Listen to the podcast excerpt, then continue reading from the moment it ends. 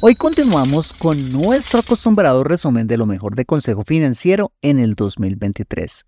Acompáñame en este episodio y recordémoslos juntos. A por ello.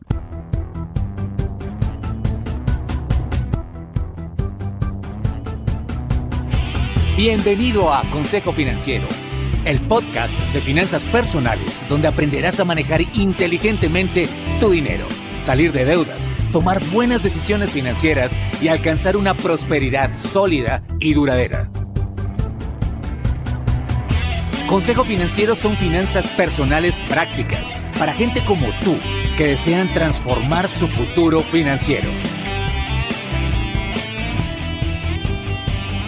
Bienvenido a bordo.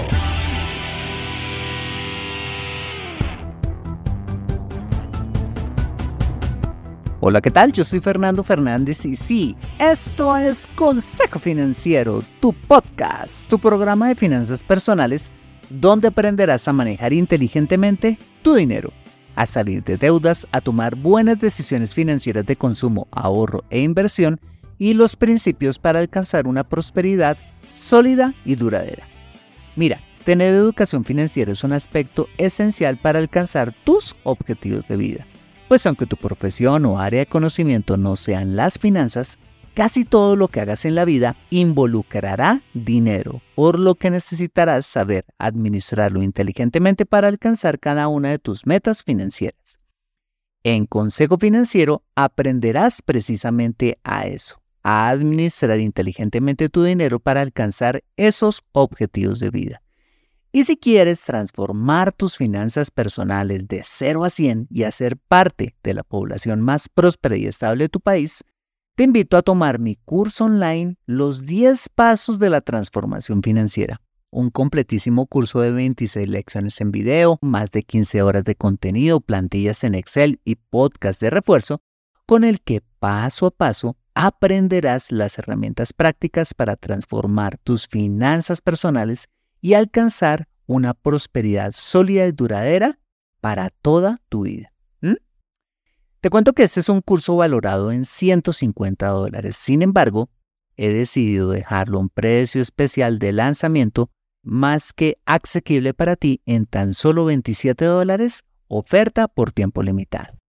Para ello, solo debes ir a www.consejofinanciero.com y dar clic en el botón Lo quiero. Bueno, muy bien, y sin más preámbulos, empecemos con el episodio de hoy. Bienvenidos a bordo. Hola, hola, feliz año 2024. Que este nuevo año sea para ti un año lleno de bendiciones, alegrías y mucha salud. Que sea un año en el que rompas viejos hábitos y maneras de pensar, que te lleven a un nuevo nivel en tu vida personal, espiritual y financiera que sea un año memorable para ti, que cuando ese termine puedas ver con satisfacción hacia atrás por todo lo que sembraste y cosechaste. Que el Señor bendiga a tu familia, el fruto de tus manos y todo lo que emprendas. De corazón te deseo lo mejor en este nuevo año que comienza hoy. bueno, pues continuamos con la segunda parte de este resumen de lo mejor de Consejo Financiero en el 2023 con los episodios más escuchados en esta temporada. Así es que comenzamos. Otro de los episodios más descargados en este 2023 fue el 274, donde hablamos con José Ignacio López de Corfi Colombiana, con quien hablamos de economía, un tema súper relevante hoy en día, eh, y las recomendaciones en materia de finanzas personales que debemos tener en cuenta dado el actual panorama económico global y local. Vamos a este episodio y aprendamos de tan interesante entrevista. Despegamos. Bueno, pues para que podamos tener una guía de cómo navegar en medio de este océano de incertidumbre, hoy estamos con José Ignacio López. Él es economista de la Universidad de los Andes, PhD en economía de la UCLA y actualmente es director ejecutivo y jefe de estudios económicos de Corfi Colombiana, así como profesor y columnista en diferentes medios. José Ignacio, gracias por aceptar esta invitación a Consejo Financiero. ¿Cómo está? Fernando, un gusto estar con, contigo y con, las personas que nos acompañen escuchando este podcast sobre estos temas tan relevantes para la, la toma de decisiones financieras. Ok, bueno, pues gracias, gracias por aceptar esta invitación. Bueno, pues para comenzar, pues yo creo que algo que hace parte de la cotidianidad y algo que se preocupa o que preocupa hoy en día a muchos de oyentes de este, de este podcast es el tema del alto costo de vida. ¿Cómo podríamos explicarle a esas personas que escuchan este programa a qué se debe que todo esté hoy en día tan caro? Bien, Fernando, arranquemos por ahí. El año pasado nosotros en una de nuestras publicaciones en Corfi Colombiana hablábamos de la tormenta perfecta en, en temas de inflación. Y efectivamente tuvimos una confluencia de factores que han hecho de los meses eh, anteriores eh, una tormenta perfecta en términos eh, de los precios.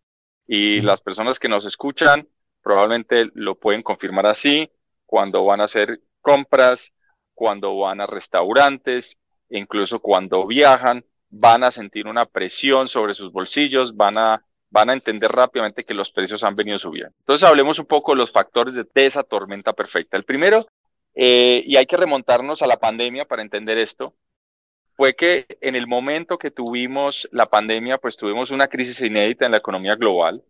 Muchas economías tuvieron que cerrarse y eso generó una afectación sobre cadenas de producción, cadenas logísticas, incluso sobre el valor de los contenedores que llevan las mercancías de unos países a otros. El caso más claro fue, por ejemplo, la disrupción de comercio entre Asia y Europa. En algún momento los contenedores de Asia iban a Europa llegaban a Europa, descargaban su mercancía, pero luego, dado eh, las cuarentenas y demás, no tenían cómo regresar a Asia. Entonces, en algún momento lo que tuvimos fue una crisis inicial de contenedores, 2021, comienzos de 2022, que luego le fue dando lugar a otra serie de, de preocupaciones de orden logístico. Y cuando esto, digamos, estaba en proceso, tuvimos el año pasado el inicio del conflicto militar en Ucrania, la invasión de Rusia a Ucrania, que exacerbó esos problemas que venían eh, con motivo de que la economía global ya se estaba recuperando, ya estaba saliendo la pandemia, pero todavía estaba afectado por estos problemas logísticos. Entonces, a nivel global, empezamos a ver una serie de factores que afectaron los precios. Es decir, hay que decirlo, este tema de inflación ha estado en las noticias de todo el mundo, no solo en Colombia. Tú abres los periódicos en Estados Unidos, el Reino Unido, Europa en general, en muchas otras partes del mundo ha estado este fenómeno. En Colombia, ese fenómeno inflacionario importado se exacerbó por algunos factores locales, eh, entre ellos la niña. Recordemos que venimos de un fenómeno de la niña que tuvo una disrupción en la cadena agrícola, la oferta de buena parte de productos, por ejemplo, de frutas eh, eh, y otro tipo de, digamos, de productos agrícolas de cosecha, se afectaron por la niña. Y sumado todo esto, tuvimos el efecto de la incertidumbre relacionada con la campaña electoral. Ahora todavía seguimos con la incertidumbre relacionada con la agenda de reformas que eh, se ha traducido en una devaluación del peso colombiano. Entonces, para resumir, arrancamos con un choque a nivel global, logístico, de contenedores, de producción. Luego tuvimos una guerra, un conflicto militar en Ucrania que afectó, por ejemplo, el precio de los fertilizantes, y el precio de otros productos, digamos, eh, que tienen suministros en Ucrania. Luego, a nivel local, tuvimos el fenómeno de la niña afectando la producción agrícola, tuvimos la evaluación y, digamos, el último episodio, ya para resumir, fue el aumento del salario mínimo que vimos a, finales del año pasado, que eh, está teniendo un efecto en la inflación de servicios, eh, porque claramente muchos servicios pues dependen de la mano de obra, por ejemplo, cuando uno va a un restaurante, no solo está pagando el precio de los alimentos, sino el precio de las personas que están trabajando en la logística, en la cocina, e incluso hasta los meseros. Entonces, toda esta cadena de eventos nos ha, llevado, a tener una inflación en Colombia alta. Ahora empieza a ceder, pero en buena parte los colombianos todavía seguimos muy afectados por esa cadena de choques que ha llevado hacia precios altos. Continuando con los episodios más descargados del 2023, otro de ellos fue el 264, titulado Hereda a tus hijos para que hagan algo, pero no tanto para que no hagan nada. un tema que nos reveló que heredar es algo en lo que hay que buscar equilibrio, dejando a nuestros hijos lo necesario para darles mm, un empujoncito para que construyan eh, su vida financiera, pero no tanto de tal manera que terminemos echándolos a perder. Devolvámonos en el tiempo y recordemos este importante y quizás espinoso tema. Ah, por ello. Queridos papás, escúchenme con atención. Cuando le resuelves prácticamente el examen de la vida a tus hijos, los estás atrofiando al punto que un día no van a querer salir ni de su cuarto ni de la casa a enfrentar la vida. Y si salen, van a ser dependientes financieros de ti toda su vida. Bueno, pues acompáñame en este episodio donde analizaremos cómo nos llegar a ese punto y a encontrar ese sano equilibrio entre la ayuda que nuestros hijos deben recibir y lo que ellos mismos tienen que construir. Vale, en el libro El millonario al lado de Thomas Stanley y William Danko, dice que la gran mayoría de los millonarios en Estados Unidos son de primera generación. Es decir, que construyeron sus riquezas desde ceros, o sea, que heredaron muy poco o simplemente no heredaron nada, que eran pobres, y a partir de dicha escasez desarrollaron la capacidad para construir las fortunas que edificaron. Pero hay un dato adicional que hay que tener en cuenta y es el siguiente. Y es que por lo general, la riqueza financiera familiar no se mantiene a lo largo de las generaciones, sino que la tendencia es que va desapareciendo generación tras generación. Hasta que más o menos en la tercera o cuarta generación pues eh, estas generaciones pues no ven un centavo de lo que sus prósperos abuelos o bisabuelos lograron construir alguna vez. Simplemente porque, atención, cada generación de papás le resolvió la vida financiera a sus hijos dándoles todo lo que ellos no pudieron tener. Un deseo claramente hermoso y bien intencionado, pero que cuando se sale de proporciones puede ser contraproducente para ellos. ¿Por qué? Muy fácil, porque las dificultades son el mejor gimnasio de la vida. Una vez más, porque las dificultades son el mejor gimnasio de la vida. A mayor grado de dificultad, pues mayor grado de responsabilidad. A mayor grado de responsabilidad, mayor grado de desarrollo personal. Y a mayor grado de desarrollo personal, mayor grado de independencia económica y personal. Papá, cuando le resuelves la vida financiera a tus hijos, es decir, cuando de pequeños no les enseñaste responsabilidad, de adolescente les diste gusto en todos sus caprichos, cuando cumplieron la mayoría de edad no los obligaste a hacer una carrera universitaria, a hacerse cargo de su vida, ni mucho menos ir a trabajar para que descubrieran el valor de las cosas, cuando se casen les facilitarás aún más la vida comprándoles una casa y un carro porque sí, le regalarás los muebles, les pagarás las cuentas, les ayudarás con el estudio de sus hijos y un largo etcétera, estarás castrando el desarrollo personal y financiero de ellos, haciendo que a la larga, cuando tú faltes, pues no tengan ni idea ni sepan cómo mantenerse a flote financieramente hablando, y se pierda el patrimonio que tanto trabajo te costó dejarles. Ahora, con eso no te estoy diciendo entonces que les quites todo apoyo financiero y no les heredes absolutamente nada. No, sino que los empoderes desde muy jóvenes a ser independientes personal y financieramente hablando. Te cuento que Warren Buffett, uno de los hombres más ricos del mundo que hemos mencionado muchas veces en este programa, es un ejemplo de esto. Imagínate que hace algunos años decidió donar el 99% de su fortuna a causas benéficas y tan solo heredar el 1% a sus tres hijos. ¿Por qué? Cualquiera podría pensar con eso que Warren Buffett es un viejo tacaño. Ay, qué pecadito dejar a sus pobres hijitos con tan solo el 1% de su fortuna. Pero las canas de este hombre van más allá de haber construido la fortuna que construyó. En una nota enviada a los accionistas de Berkshire Hathaway, la firma que preside y con la cual construyó el emporio que tiene, anunció en junio de 2021 que después de mucha observación de las familias súper ricas que conocía, recomendaba dejarle a los hijos lo suficiente para que puedan hacer cualquier cosa, pero no lo suficiente para que no puedan hacer nada. Bueno, pues esto mismo es lo que tenemos que hacer con nuestros hijos, darles lo suficiente para darles un empujón, pero no tanto para que se vuelvan zánganos financieros. ¿Te gustaría hacer parte de la población más próspera y estable de tu país?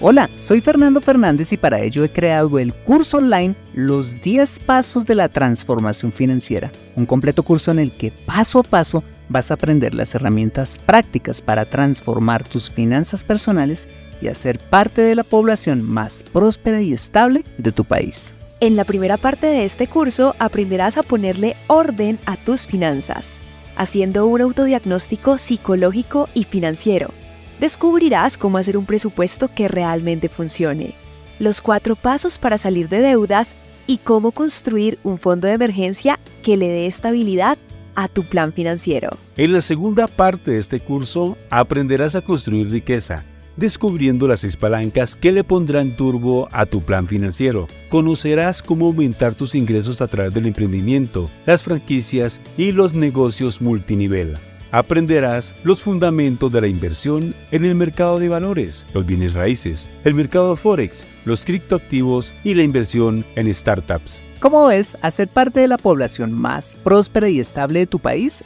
es posible. Solo debes ir a www.consejofinanciero.com y dar clic en el botón Lo quiero. Consejo Financiero, transformando tu presente y futuro financiero.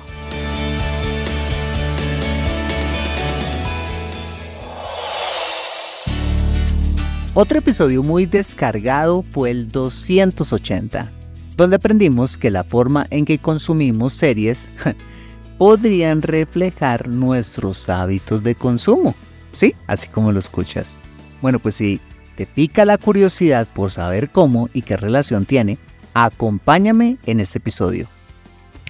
Aquí vamos. Desde que aparecieron Netflix, Amazon Prime, Disney Plus, HBO, entre otras plataformas de streaming, el acceso a películas y series desplazó definitivamente el consumo de la televisión tradicional, llena de comerciales que desesperaban al más paciente de los televidentes. Bueno, pues el caso es que hoy en día, a diferencia de la televisión tradicional, es posible poder ver tantas películas como queramos o tantos episodios como queramos de nuestras series eh, favoritas, a la hora que queramos, cuando queramos y lo mejor de todo, sin tener que soportar la molesta e invasiva pauta comercial. Bueno, pues la posibilidad de ver tanto como queramos en estas plataformas de streaming ha generado lo que hoy en día se conoce como las maratones, en la que los amantes a las series, por ejemplo, se las pueden ver si quisieran toda completa en un solo día, con el consecuente enrojecimiento de ojos y hasta dolores de cabeza de estar pegados frente a la pantalla todo el día. Pero también ha aparecido como consecuencia de todo esto otra clase de consumidores de series que prefieren, comillas, dosificar el consumo de las mismas viendo uno o máximo dos capítulos de sus series favoritas por semana, con el fin de mantener la emoción de disfrutar dicha serie por más tiempo. Bueno, pues quizás la forma en la que consumes series de televisión es un reflejo de tu forma de ser en torno a tu relación con el dinero y de las decisiones financieras que tomas. ¿Por qué? Fácil, porque la forma en que consumes series puede ser simplemente un reflejo de cómo estás en torno al concepto de gratificación diferida, que no es más que la capacidad de una persona de posponer una recompensa presente por una mayor en el futuro, que de hecho, y está científicamente comprobado por el psicólogo Walter Michel, puede marcar el éxito o el fracaso en la vida personal y financiera de un individuo. ¿Por qué? porque está comprobado que las personas que no han desarrollado la gratificación diferida tienden a querer las cosas para allá, lo que los lleva generalmente a endeudarse, con las consecuencias funestas que las mismas dejan para sus finanzas personales. Mientras que las personas que han desarrollado la gratificación diferida tienden a esperar la recompensa, es decir, prefieren eh, ahorrar e invertir para comprar lo que quieren y por ende evitan el lastre de las deudas. Probablemente en este momento ya te sientes indignado por lo que te estoy diciendo y no veas una relación entre la forma en que consumes series eh, de televisión y tus hábitos financieros.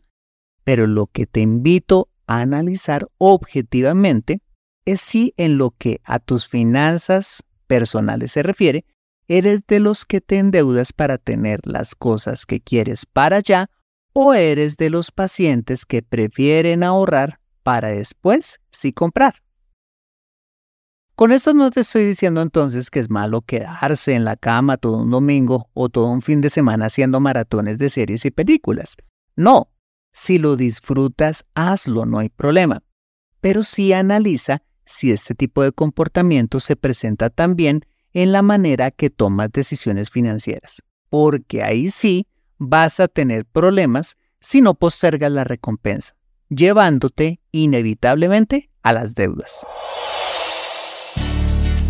Y para finalizar con este resumen de lo mejor de Consejo Financiero en el 2023, quiero cerrar con un episodio no solo de los más descargados de este año, sino quizás el que más tocó mi corazón en esta temporada y fue el 265 titulado Las sabias decisiones de mi padre que no entendía de niño, donde te cuento cómo aprendí que llevar una vida frugal no es sinónimo de pobreza, sino de inteligencia financiera.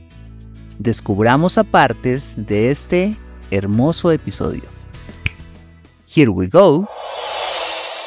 La primera respuesta a mis interrogantes de por qué mi padre no nos daba un nivel de vida similar al de mis amiguitos es que aunque mi padre era muy trabajador, hacía un trabajo que no era y no es tan bien remunerado hoy en día como lo es trabajar como chofer, lo que lo llevó a hacer algo cuando se es proveedor de una familia de cinco personas y un ingreso modesto priorizar los gastos.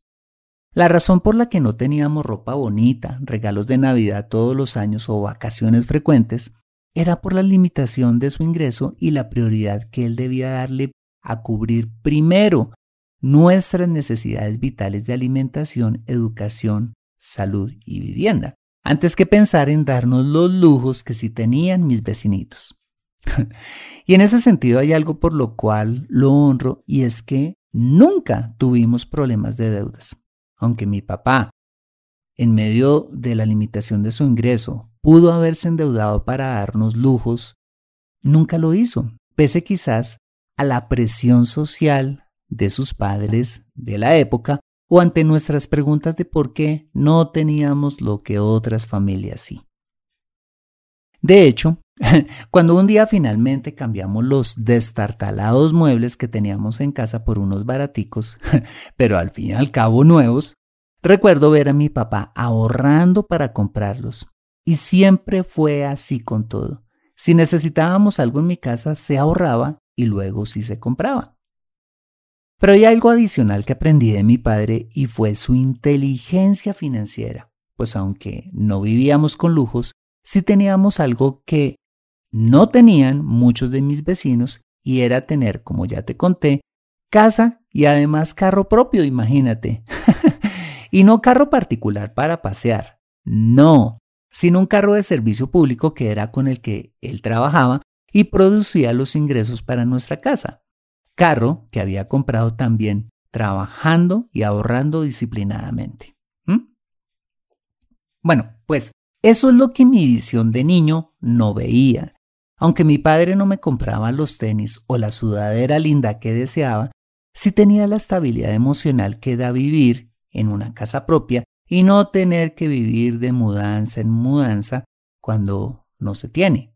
Siempre hubo comida de sobra en nuestra alacena Y nunca fui avergonzado delante de mis compañeritos del cole porque en mi casa no hubiera para pagar los útiles escolares o la mensualidad o no tuviera una merienda en mi lonchera. Siempre hubo algo allí en esa lonchera y era algo siempre rico y algo generoso.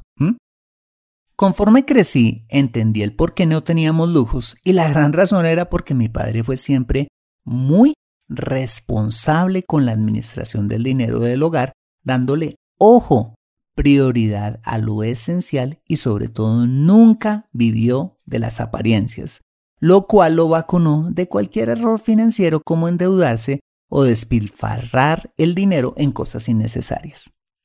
En resumen, aunque no teníamos los lujos de otras familias, nuestra situación financiera era muchísimo más sólida. Pues aunque no paseáramos, no tuviéramos ropa de marca o aún bicicleta, porque no teníamos bicicleta, teníamos activos que se valorizaban como nuestra casa y un activo generador de ingresos, como el vehículo con el que trabajaba mi padre y todo ello sin deudas. Mientras que seguramente otras familias ni siquiera casa propia tenían, vivían con lujos, vivían quizás de las apariencias y eh, se daban lujos que nosotros no nos podíamos dar, pero no tenían los activos que nosotros sí teníamos. Cuando pasaron los años y mi padre fallece inesperadamente y me toca hacerme cargo de mi casa, mm, apenas terminé la secundaria, aunque no fue nada fácil, su ejemplo y el patrimonio que nos dejó nos ayudó para continuar adelante, haciendo mi camino como nuevo proveedor de, de mi casa mucho más fácil, pues no es lo mismo tomar una responsabilidad heredando deudas, que es lo que muchas veces pasa en otras familias, y sin un lugar donde vivir, a tener un patrimonio que nos dio, en nuestro caso, un buen empujón para prosperar en el futuro. Aprende a comprar inteligentemente en Consejo Financiero. Bueno, muy bien, este ha sido el episodio número 299 de Consejo Financiero. Y con este, la finalización de la temporada 2023 y saludo para la temporada 2024. Quiero agradecerte por prestar tus oídos durante esta temporada y por ser la razón de ser de todo lo que hacemos en Consejo Financiero. Como de costumbre, nos tomaremos unos días de vacaciones y regresaremos con más de Consejo Financiero el próximo lunes 22 de enero. Bueno, muy bien, yo soy Fernando Fernández, su asesor financiero y anfitrión de este programa. En la edición de este podcast, José Luis Calderón. Muchas gracias por compartir tu tiempo conmigo preparando el asado familiar, haciendo tus propósitos para este nuevo año disfrutando tus vacaciones o donde quiera que estés y recuerda. Consejo Financiero son finanzas personales prácticas para gente como tú que desean transformar su futuro financiero. Nos vemos, o mejor nos escuchamos, con más de Consejo Financiero, como ya te lo decía, el próximo lunes 22 de enero de 2024 a las 5 pm hora de Colombia o Perú, 6 pm hora de Santo Domingo. See you later.